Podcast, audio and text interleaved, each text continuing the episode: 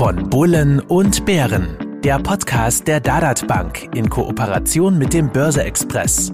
Bevor es losgeht, beachten Sie bitte unseren Disclaimer auf dad.at/slash podcast. Risikohinweis. Die Inhalte dienen ausschließlich der allgemeinen Information, sind ohne Gewähr keine Empfehlung zum Kauf oder Verkauf bestimmter Finanzinstrumente. Es handelt sich um keine Anlageberatung. Herzlich willkommen zu Von Bullen und Bären, dem Podcast von Börse Express und der Dadat Bank rund ums Thema Geldanlage. Mein Name ist Robert Gillinger, ich bin Chefredakteur des Börse Express. Mir zur Seite sitzt Paul Reitinger, Bereichsleiter der Dadat Bank. Studiogast ist Philipp Arnold, Head of Sales bei Zertifikate. Hallo Philipp. Hallo und danke für die Einladung. Heutiges Thema, ganz allgemein einmal, im Jänner stieg das von Privatanlegern investierte Volumen am österreichischen Zertifikatemarkt auf mehr als 14 Milliarden Euro. Lieber Philipp, davon sind mehr als 4 Milliarden bei euch, wenn ich mich nicht irre. Ich glaube, ihr seid Marktführer. Jetzt kann man das natürlich mit einem lachenden Auge sehen, oder einem weinenden. Ich sage mal, in Fonds sind 200 Milliarden investiert. Kann man das einzig mit der eben schon längeren Historie des Fonds begründen? Ist das dort übliche aktivere Management doch das, was Anleger suchen? Oder ist das Produktzertifikat, ich sage mal, zu kompliziert für Anleger? Paul, wie siehst du das als seit vielen Jahren aktiver Anleger? Ich denke zuerst einmal, dass gerade im selbstentscheidenden Bereich bei einem Online-Broker beides sehr stark seine Berechtigung und seine Nachfrage hat. Zum einen der Fonds, der in den letzten Jahren den ETF als, wenn man so will, Konkurrenz oder Ergänzung als passives Produkt bekommen hat und das Zertifikat nach wie vor mit doch auch schon jetzt einer sehr langen Historie, auch wenn nicht so lang wie bei den Fonds, trotzdem sehr beliebt aufgrund der Vielfältigkeit und Chancen in den jeweiligen Marktsituationen. Nachbau von Indizes, ähm, wiederum die Konkurrenz zum ETF, aber auch mit den verschiedenen Funktionen, wie es zum Beispiel Bonuszertifikate bieten. Da sehen wir bei beiden Produkten nach wie vor eine starke Nachfrage das Investment unserer Kunden. Ja, und wie sieht das der Zertifikate-Spezialist, diese Entwicklung? Ja, also ich glaube, dass hier noch viel Potenzial nach oben ist für Zertifikate, auch im Vergleich zu Fonds. Ähm, man muss hier vielleicht eines einschränkend sagen, was bei Zertifikaten ja der Fall ist. Äh, die meisten Produkttypen haben sozusagen ein natürliches Laufzeitende. Sprich, äh, wenn ich unseren Zertifikatebestand betrachte, dann haben wir Jahre, wo wir durchaus ein Fünftel, ein Viertel des Bestandes äh, als Tilgungen haben. Das heißt, diese müssen ja mal wieder veranlagt werden und dann noch zusätzliches Volumen abgesetzt werden, um überhaupt ein Wachstum zu erreichen. Das heißt, für Zertifikate ist vielleicht nicht immer diese Open Interest Statistik so ausschlaggebend, auch wenn sie natürlich ganz, ganz wichtig ist, sondern was ich vielleicht noch wichtiger finde, ist die Kennzahl, die wir im Zertifikatemarkt im letzten Jahr beim Umsatz geschafft haben, nämlich 3,6 Milliarden Euro äh, Gesamtmarktumsatz in Österreich. Und das war ein neuer Rekord äh, und das auch vor dem Hintergrund eines durchaus schwierigen Kapitalmarktjahres 2022 zeigt nämlich eins, Viele Privatanleger haben gerade das letzte Jahr dazu genutzt, diese Chancen, die sich hier äh, im Zertifikatebereich ergeben haben, insbesondere im Sekundärmarkt äh, zu nützen und ähm,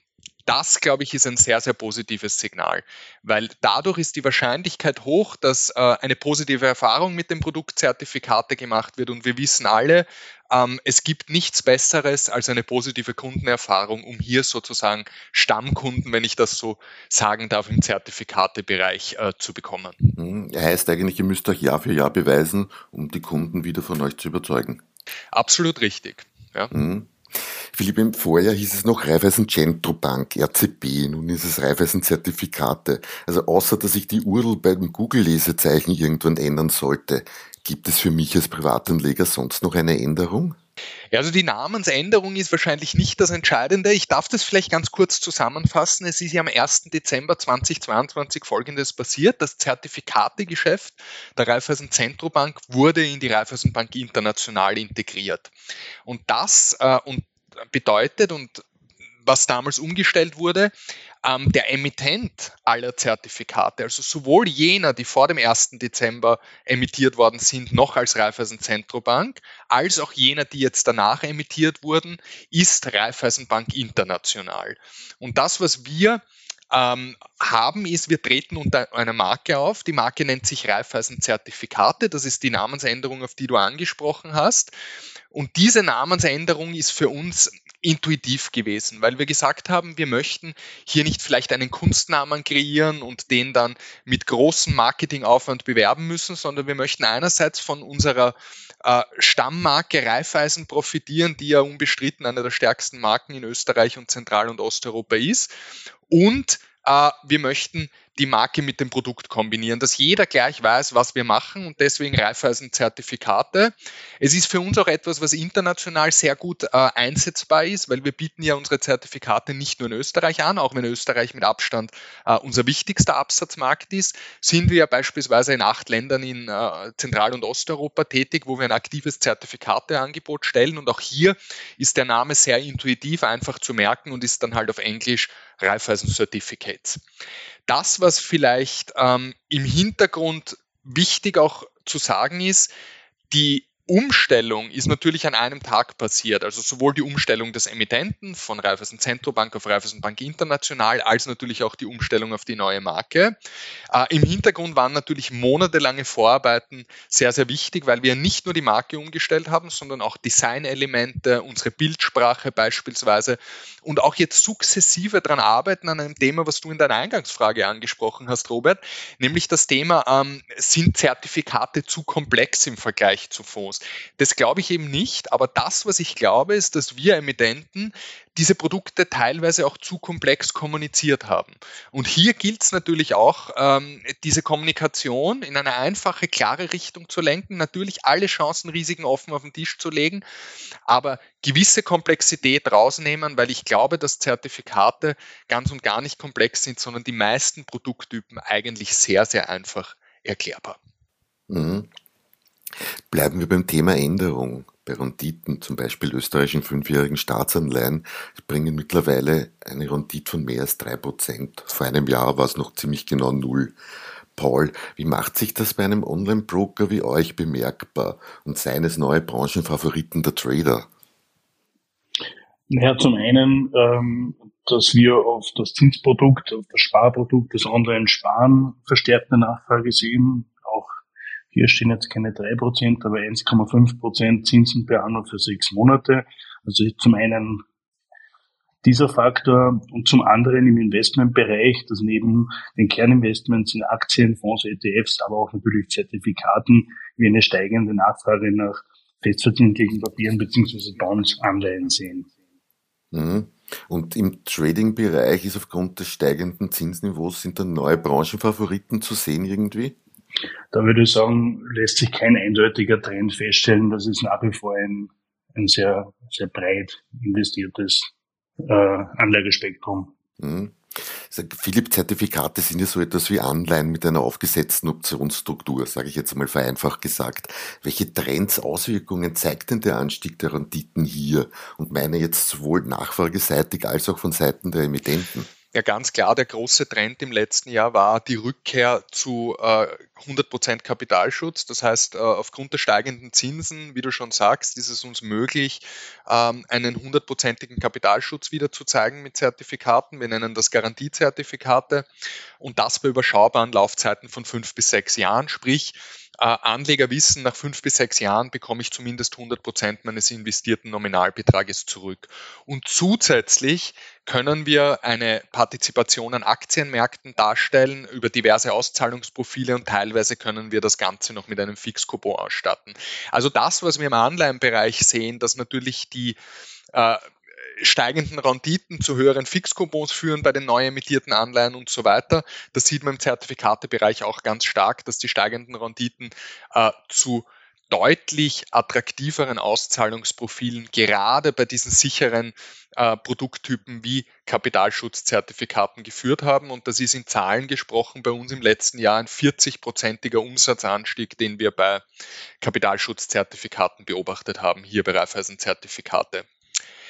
Alternativ dazu gibt es aber auch äh, die beliebten Bonuszertifikate und auch die profitieren äh, vom Marktumfeld. Es ist ja so, dass auch die gestiegenen äh, Renditen, die gestiegenen Zinsen diese Produkte attraktiver machen, plus eine tendenziell höhere Volatilität. Und wir haben hier Konditionen, die wir überhaupt noch nie gesehen haben. Also seit 2010 machen wir diese berühmte Bonus- und Sicherheitsserie, wo wir bewusst sagen, wir stellen äh, Bonuszertifikate mit sehr hohem Risikopuffer, also mit einem hohen Sicherheitspolster, wo man gegen Kursverluste eines großen breiten Index von äh, 50 Prozent oder mehr geschützt ist, äh, in die Auslage. Und hier ist es aktuell möglich, äh, Renditen im Bereich von 6 Prozent pro Jahr bei dreijähriger Laufzeit und äh, Absicherungen von 50 bis 60 Prozent zu zeigen.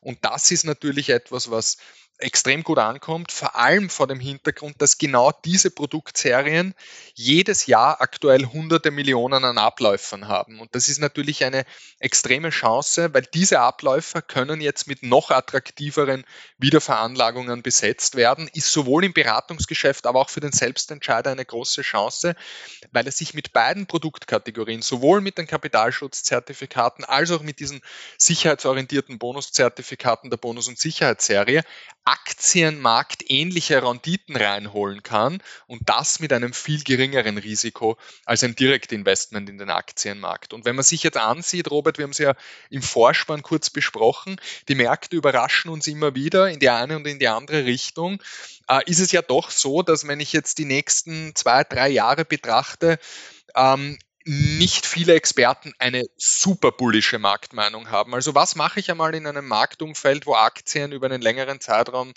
äh, seitwärts laufen oder es vielleicht wieder deutliche Korrekturen dazwischen geben kann?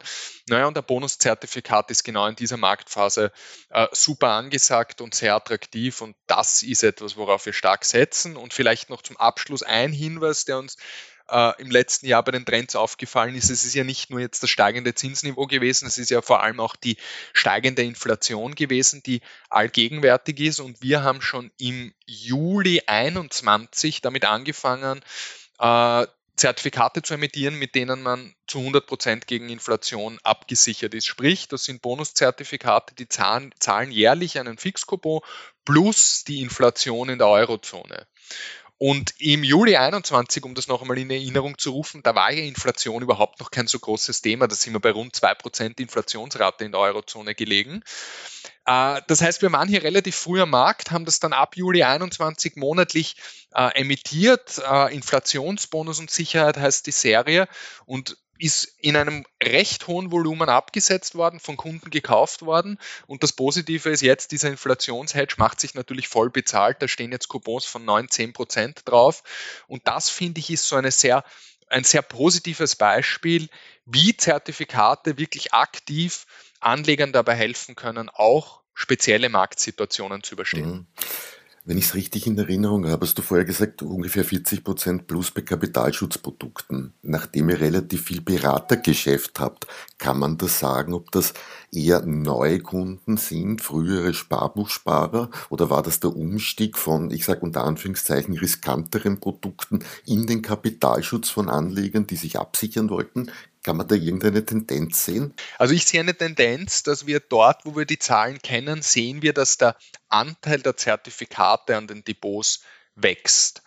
Ähm, zu welchem Prozentsatz das jetzt Neukunden sind, die hier in Zertifikate einsteigen, kann ich nicht sagen, aber grundsätzlich gehe ich davon aus, dass gerade bei Kapitalschutzzertifikaten man hier ein sehr breites Anlegerpublikum anspricht und da werden auch viele Neukunden, die überhaupt im Wertpapiergeschäft neu sind, dabei sein. Und das finde ich natürlich eine erfreuliche Entwicklung, nicht nur aus der Zertifikate-Sicht heraus, sondern überhaupt aus der ähm, Brille, dass man eine ordentliche Wertpapierkultur in diesem Land braucht und haben sollte, dass einfach sich mehr und mehr Anleger äh, den Wertpapieren und dem Kapitalmarkt nähern und sei es über den Umweg von Zertifikaten, weil hier ganz einfach aufgrund der Sicherheitsmechanismen, die eingebaut sind, also bei 100% Kapitalschutz, äh, die Hürde eine viel, viel geringere ist und das, glaube ich, ist eine, eine positive Tendenz, die auch allgemein am Kapitalmarkt geschätzt wird. Mhm.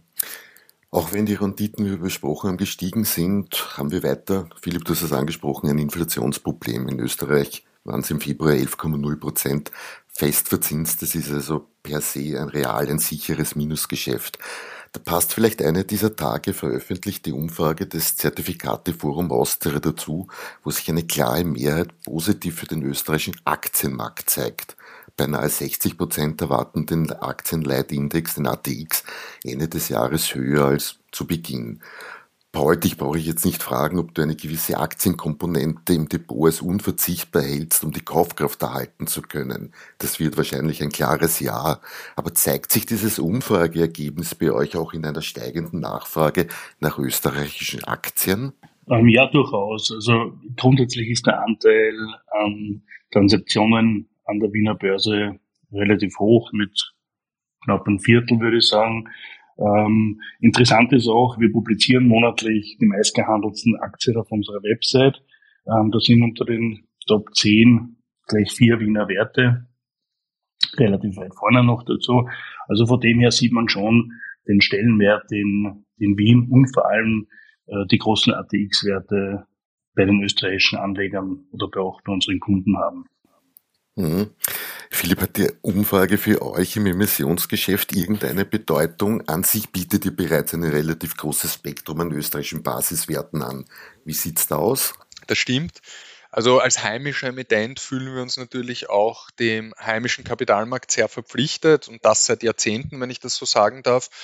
Ähm, und wenn man sich die Produktpalette ansieht, ich habe es jetzt vor dem Podcast mir nochmal die ganz aktuellen Zahlen ähm, angesehen. Wir haben Zertifikate, also das sind sowohl Anlagezertifikate als auch Hebelprodukte, alles zusammen auf jeden ATX-Titel. Also es gibt keinen ATX-Titel, den wir nicht covern und wir haben auch auf fast alle ATX Prime-Titel Produkte im Angebot. Insgesamt sind das 2300 Zertifikate auf österreichische Basiswerte. Ich glaube, das zeigt dieses Commitment schon sehr deutlich. Und auch wenn wir uns die Umsätze ansehen, äh, jene Börse, wo wir die größten Zertifikate-Umsätze machen, ist die Wiener Börse mit fast 400 Millionen im letzten Jahr. Auch da sind wir da damit uneingeschränkter Marktführer im Zertifikatebereich. Also der österreichische Markt hat einen sehr hohen Stellenwert bei uns, wenngleich ich natürlich sagen muss, dass wir gerade für die erwähnten äh, Kapitalschutzzertifikate oft auch internationale breite Indizes verwenden und das sehr, sehr gerne genommen wird. Mhm. In nur drei Schritten zum passenden Anlageprodukt. Philipp, du weißt, was ich jetzt meine, so bewerbt ihr euren Zertifikate-Finder. Eine individuelle Auswahl aus der Welt der Zertifikate heißt es dort und ich habe mich da zuletzt durchgeklickt. Mein oberster Vorschlag, ich bin relativ ohne Meinung hineingegangen war eine 7,5% Europa-Technologie-Aktienanleihe. Knapp ein Jahr Restlaufzeit mit einem 40-prozentigen Sicherheitspuffer und einer Renditechance von fast 15%, da das Produkt unter Nominalwert notiert. Zwei Fragen dazu. Wenn ich den Sekundärmarkt ein wenig mit einem 5000 Meter Lauf vergleiche, bei dem ich nach 3000 Meter sehe, wie steht und zum Wettbüro gehe, beziehungsweise mich für ein Investment entscheide, kannst du mit diesem Bild etwas anfangen und wo sind für dich Vor- und Nachteile zwischen Primär- und Sekundärmarkt? Also mit der Metapher, dass natürlich Veranlagung ein Langstreckenlauf ist, kann ich sehr viel anfangen. Mit dem Wettbüro kann ich wiederum weniger anfangen. Ähm, es liegt auf der Hand. Also wir sehen einen Trend und den hast du richtig angesprochen. Äh, Im letzten Jahr ist ja nicht nur im Gesamtmarkt in Österreich ein neuer Umsatzrekord aufgestellt worden, sondern wir haben auch beobachtet, dass ähm, der Anteil an Sekundärmarktkäufen deutlich gestiegen ist. Ich skizziere das nur mal ganz kurz. Es gibt so üblicherweise zwei Arten von von, von Produktlebenszyklus. Also einerseits äh, jene Zertifikate, die wir äh, stark in die Auslage stellen, die auch im Beratungsgeschäft sehr aktiv angeboten werden. Da gibt es eine vierwöchige Zeichnungsfrist, da ist der Emissionskurs konstant, meistens 100 Prozent oder eigentlich immer 100 Prozent. Und nach dieser vierwöchigen Zeichnungsfrist geht das Zertifikat in den Sekundärmarkt. Und dort ändern sich natürlich der Preis des Zertifikates in Abhängigkeit vom Kurs des Basiswertes und anderen Marktparametern. Und ähm, dann gibt es auch eine Vielzahl an Zertifikaten, die werden gleich ohne Zeichnung in den Sekundärmarkt emittiert und sind dann natürlich gleich ähm, einem schwankenden Kursverlauf äh, unterworfen. Und äh, da kommt dann, glaube ich, schon ein bisschen so das, das Thema hervor, worum es da geht oder was der Unterschied ist. In der Zeichnung habe ich durch diesen konstanten Preis von 100 Prozent, äh, fixfertige Marketingunterlagen, Produktbroschüren und so weiter, eine sehr einfache Möglichkeit zu investieren. Es ist für das Beratungsgeschäft auch äh, die beste Möglichkeit, weil hier natürlich anhand von konstanten Parametern das Produkt beraten werden kann. Im Sekundärmarkt wiederum äh, reagiert das Zertifikat entsprechend äh, der Marktbewegungen und gewisser Parameter und da können sich dann wiederum super interessante Chancen bieten. Und das hat man eben das letzte Jahr gesehen, dass hier viele im Sekundärmarkt zugeschlagen haben. Und was wir jetzt versuchen mit dem Finder, den du beispielsweise angesprochen hast, oder mit den Produkten im Fokus, wo wir auf unserer Website die Top ähm, Sekundärmarktprodukte zusammenfassen, wir möchten auch weniger erfahrenen Anlegern die Möglichkeit geben, am Sekundärmarkt eben in drei kurzen Schritten äh, Zertifikate zu finden, die zu ihrem Risikoappetit, zu ihrem äh, Anlagehorizont und, und äh, dementsprechenden äh, Auswahlkriterien passen. Und das, glaube ich, wird immer wichtiger, auch um das anfangs erwähnte Thema der Komplexität wegzunehmen, zu sagen, es gibt einfache Tools, wo man in wenigen Schritten passende Zertifikate findet. Und ich hoffe, dass du beispielsweise mit deiner Auswahl, das Produkt hört sich ja nicht so uninteressant an, im Zertifikatefinder auch zufrieden warst. Ich darf jetzt natürlich nicht sagen, ob ich es mal gekauft habe oder nicht gekauft habe, aber ich habe noch eine Frage dazu. Denn dieses Zertifikat bezieht sich der Name sagt es schon auf die Technologieaktien ASML, Infini und SAP. Jetzt steht dort ganz unten, dieses Zertifikat entspricht dem Nachhaltigkeitsstandard für Reifeisenzertifikate und berücksichtigt wichtige nachteilige Auswirkungen auf Nachhaltigkeitsfaktoren. Was heißt das jetzt für mich als Anleger, wenn ich mein, in mein Portfolio nur, ES, nur ESG möchte? Ja, also das ist natürlich auch ein Riesentrend äh, in den letzten Jahren gewesen. Äh, grundsätzlich ist dazu zu sagen, dass wir mit unserem Nachhaltigkeitskonzept bei Raiffeisen Zertifikate jenen äh, der österreichischen Emittenten äh, entsprechen. Also es gibt hier einen Nachhaltigkeitskodex für Österreich, für Deutschland. Äh, die sind alle sehr, sehr ähnlich. Und es gibt im Prinzip auf drei Ebenen eine Vorauswahl. Die erste Ebene ist auf äh, Ebene des Produktes. Wir haben uns dazu verpflichtet, äh, keine Hebelprodukte oder Produkte, mit denen man auf fallende Kurse setzen kann, als nachhaltig zu emittieren. Das ist schon einmal ausgeschlossen. Das heißt, es können nur klassische Anlageprodukte, mit denen man im Falle von seitwärts tendierenden Märkten oder steigenden Märkten eine Rendite macht, als nachhaltig emittiert werden. Und dann kommt es natürlich nicht nur auf den Produkttyp an, sondern dann kommt es natürlich auch darauf an, auf welchen Basiswert bezieht sich denn das Produkt.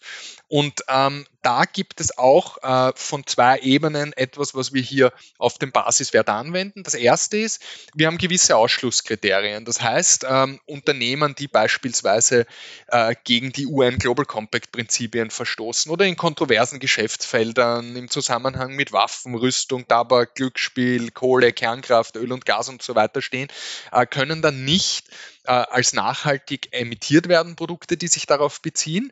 Und jetzt reicht es uns aber nicht zu sagen, wir schließen äh, gewisse Produkte und gewisse Unternehmen, die in äh, Geschäftstätigkeiten, die kontrovers sind, äh, tätig sind, aus, sondern wir sagen auch, wir wollen eine positive Selektion haben. Das heißt, wir möchten Unternehmen haben, die, wenn sie durch die Ausschlusskriterien einmal durchkommen, auch zu den Besten in ihrer Branche gehören. Und das machen wir dann eben in Zusammenarbeit mit Raiffeisen Research, wenn es um Einzeltitel geht und wenn es bei den großen Indizes geht, die ja oft bei unseren Garantiezertifikaten als Basiswert dienen, arbeiten wir mit MSCI zusammen. Das ist ein Indexrechner, der auch im Bereich der Nachhaltigkeit wahrscheinlich über einen ganz, ganz umfassenden Datenpool verfügt. Und äh, dann kommen nur jene Unternehmen rein, die eben auch zu den besten in ihrer Branche gehören. Und erst dann können wir ein Zertifikat als nachhaltig emittieren, wenn es all diesen Kriterien entspricht, beziehungsweise die Unternehmen oder der Index all diesen Kriterien entspricht. Also es ist ein durchaus ähm, intensiver Prozess, aber ich glaube, das ist auch wichtig, weil wir wollen ja nicht irgendeine Mogelpackung verkaufen, sondern wo Nachhaltigkeit draufsteht, soll auch Nachhaltigkeit drinnen sein. Ich sehe auch von Kundenseite muss, Seite muss ich ganz ehrlich sagen, dass Nachhaltigkeit bei vielen Kunden nicht das Nummer eins Entscheidungskriterium ist. Aber wenn Sie die Auswahl haben zwischen zwei Produkten, die ähnliche Ausstattungen haben, ähnliche Renditechancen bringen, das eine ist nachhaltig, das andere ist nicht nachhaltig, wird sehr oft zum nachhaltigen Produkt gegriffen. Und das ist, glaube ich, eine positive Tendenz. Mhm. Paul, wie ist denn das bei euch? Wie sehr ist denn das Thema ESG bei euren ich sage mal vor allem aktiven Kunden auch wirklich eines? Ja, es ist, wie der, wie der Philipp beschrieben hat, ähm, immer mehr in den Medien, hat immer mehr Präsenz. Ähm, von dem her sehen wir schon eine verstärkte Nachfrage, gerade in den Bereichen äh, Zertifikate, ETFs und Fonds. Ähm, wie auch schon erwähnt, wenn es dann um die Auswahl von zwei vergleichbaren Produkten geht, ähm, ist, wird doch immer mehr zum ESG-Produkt gegriffen, vor allem auch, weil das Thema in den Suchparametern, den Tools, wie von Philipp beschrieben, eben angewendet werden kann. Mhm. Philipp, zum Schluss hätte ich von dir noch so etwas wie dein aktuelles Lieblingsprodukt. Äh, gerne haben wir letztes Jahr auch bei einer, äh, letztes Jahr, sage ich letzte Woche bei einem größeren Webinar vorgestellt. Also ich bin ein großer Fan äh, der Bonuszertifikate mit hohem Sicherheitspolster weil sie mir vom Chance-Risikoprofil gefallen. Ähm, aktuell finde ich sehr interessant Europa, Österreich, Bonus und Sicherheit. Äh, das ist ein Zertifikat aus dem Sekundärmarkt, über den wir jetzt so viel gesprochen haben. Hat noch eine Laufzeit bis November 23, also drei Jahre, neun Monate ist die Restlaufzeit und es bezieht sich auf den ATX und auf den Eurostox 50. Und ähm, die Barriere ist hier beim ATX 47% entfernt, beim Eurostox 50 ist sie 50% entfernt. Das heißt also, wenn keiner der beiden Indizes unter die Barriere fällt, gibt es 120% am Laufzeitende zurück. Jetzt der Kaufkurs bei rund 88% Das bedeutet, ich komme auf eine PA-Rendite von 8,5% Und das bei einem Barriereabstand von fast 50% Also der ATX ist nur unter Anführungszeichen 47 Prozent aktuell entfernt von der Barriere.